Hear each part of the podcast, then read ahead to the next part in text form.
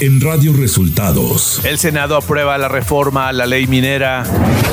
El presidente López Obrador llama al diálogo a las empresas eléctricas que están en el mercado de autoabasto. El PAN responsabiliza a Morena por violencia a legisladores que votaron contra la reforma eléctrica. Esto y más en las noticias de hoy. Este es un resumen de noticias de Radio Resultados. Bienvenidos al resumen de noticias de Radio Resultados. Ya estamos listos para informarle Valeria Torices y Luis Ángel Marín. Quédese con nosotros, aquí están las noticias. La mañanera. Este miércoles en la conferencia de prensa el presidente Andrés Manuel López Obrador destacó que aunque la reforma eléctrica fue rechazada, el fallo de constitucionalidad de la Corte a la ley de la industria eléctrica fortalece a la Comisión Federal de Electricidad. Con eh, la declaratoria de constitucionalidad de la ley eléctrica se fortalece la Comisión Federal de Electricidad. Ya logramos nuestro propósito aún con el rechazo de la reforma constitucional. El mandatario mexicano hizo un llamado al diálogo a las empresas que participan en el mercado eléctrico y aplican la figura del autoabasto. Pues ojalá y ya empiecen a revisar con sus abogados lo que resolvió la Suprema Corte para que se entienda de que ya es ilegal, que es un fraude ese mecanismo de autoabasto que crearon, que es como una especie de mercado clandestino, informal, ilegal. Entonces, tenemos que hablar. López Obrador agradeció a diputados y senadores por aprobar su reforma a la ley minera. Quiero mandar mi agradecimiento a los legisladores, diputados, senadores que eh, apoyaron la reforma en materia de minería para que el litio sea propiedad de la nación. El titular del Ejecutivo propuso invitar a famosos como Eugenio Derbez, Natalia Lafourcade y Rubén Albarrán, entre otros, que participaron en el video contra el tren Maya. Entonces sí conviene que se informe más sobre esto. Va a venir este Diego. Eh, para lo arqueológico y que también vengan eh, de medio ambiente para explicar lo de cenotes, ríos submarinos, eh, lo del cuidado de flora, de fauna nativa, todo lo que se está haciendo. Es en el reporte mensual de seguridad, la secretaria de Seguridad Pública, Rosa Isela Rodríguez, destacó que los homicidios dolosos, feminicidios y secuestros disminuyeron en el mes de marzo. En relación con el homicidio doloso, se mantiene la tendencia a la baja con una disminución de 13.5% en comparación con el máximo histórico de 2018. Sin embargo, en marzo los homicidios aumentaron respecto a los cuatro meses anteriores y pese a eso, marzo es el mes más bajo de los últimos cinco años. Radio Resultados Nacional. El Senado aprobó este martes en lo general y particular el dictamen de la reforma a la ley minera que propuso el presidente Andrés Manuel López Obrador para nacionalizar el litio. Con 87 votos a favor, 20 en contra y 16 abstenciones, el dictamen se aprobó en lo general por lo que fue enviado al Ejecutivo y la reforma fue publicada el mismo martes en el Diario Oficial de la Federación. La Suprema Corte de Justicia de la Nación informó este martes que aprobó por unanimidad de votos el acta de la sesión de 7 de abril de 2022, en la que resolvió la acción de inconstitucionalidad contra la ley de la industria eléctrica. El senador Emilio Álvarez y Casa había solicitado aclarar el cómputo de votos de dicha sesión, ya que consideró que si se reunían los ocho votos necesarios para declarar inconstitucional la reforma, sin embargo, la Suprema Corte de Justicia de la Nación avaló dicha acta sin mayor pronunciamiento. El Partido Acción Nacional responsabilizó al presidente Andrés Manuel López Obrador y al dirigente de Morena, Mario Delgado, de cualquier acto, agresión o atentado que sufran sus legisladores o el dirigente nacional Marco Cortés por la campaña que inició el partido Guinda para exhibir a los diputados y diputadas que votaron el pasado domingo contra la iniciativa de reforma constitucional en materia eléctrica, en lo que los califican como traidores a la patria. El gobierno de México cerró la unidad de investigaciones sensibles, un cuerpo de élite creado en la década de los 90 por la DEA, con policías mexicanos supuestamente incorruptibles para manejar casos de extrema confidencialidad vinculados al narcotráfico y que se llegó a erigir en el principal símbolo de la cooperación bilateral antidrogas en los dos países. El exdirector general de Petróleos Mexicanos, Emilio Lozoya Austin, ofreció pagar 2.695.985 pesos a la Secretaría de Hacienda para reparar el daño al erario que causó al mentir sobre sus declaraciones de impuestos durante el ejercicio fiscal de 2016 y así evitar que lo procesen por el presunto delito de defraudación fiscal.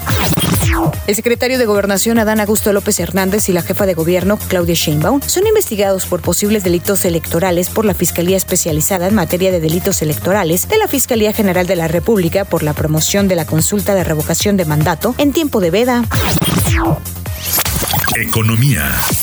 El Fondo Monetario Internacional estimó que las finanzas públicas de México mejorarán este año con un superávit de 1.3% luego de un balance neutro en 2021, lo que lo llevará en los siguientes años a alcanzar un superávit de 1.5% en 2025 y mantenerlo así al menos hasta el 2027. El balance primario de México definido como el saldo total de las cuentas públicas, excluyendo los pagos de intereses netos, logró el equilibrio fiscal en 2021 a pesar de los estragos de la pandemia. Y aunque el apoyo del gobierno fue limitado, hubo un incremento en los ahorros de los hogares, impulsados por mayores recortes en el consumo familiar, transferencias personales y remesas del exterior, señala el Fondo Monetario Internacional.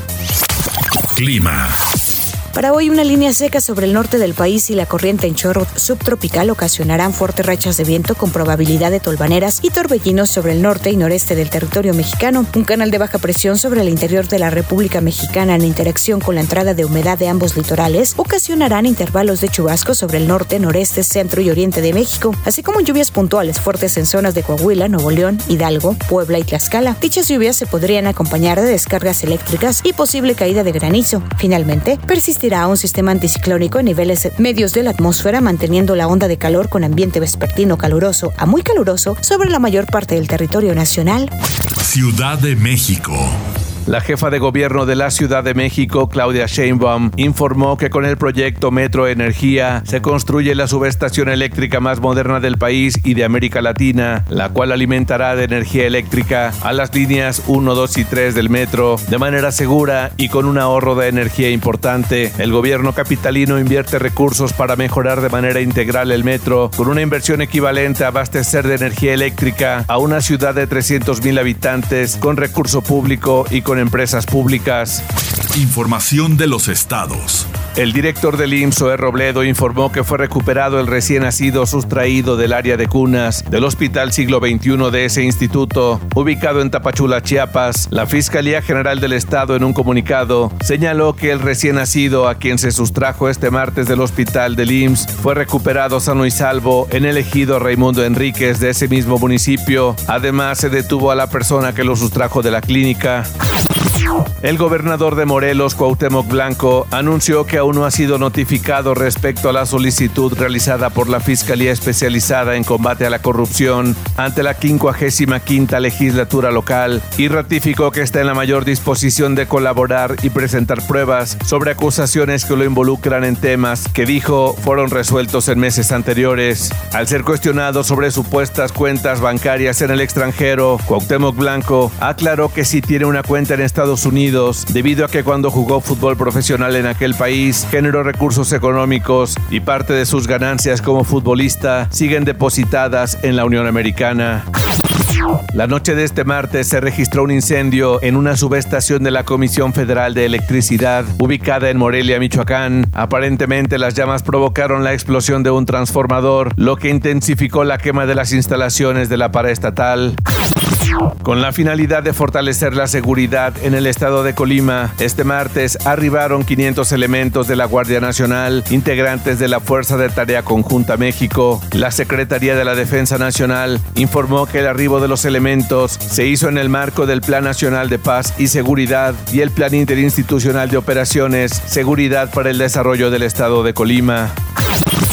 El gobernador de Sonora, Alfonso Durazo, informó que solicitará al gobierno federal que su estado tenga participación activa en la empresa paraestatal dedicada a la exploración de litio en esa entidad, justo como se está haciendo con la compañía de energía solar en Puerto Peñasco, donde el estado de Sonora es dueño del 46% de la compañía y la Comisión Federal de Electricidad con el 54% de la planta que genera energía eléctrica con paneles solares. Radio Resultados.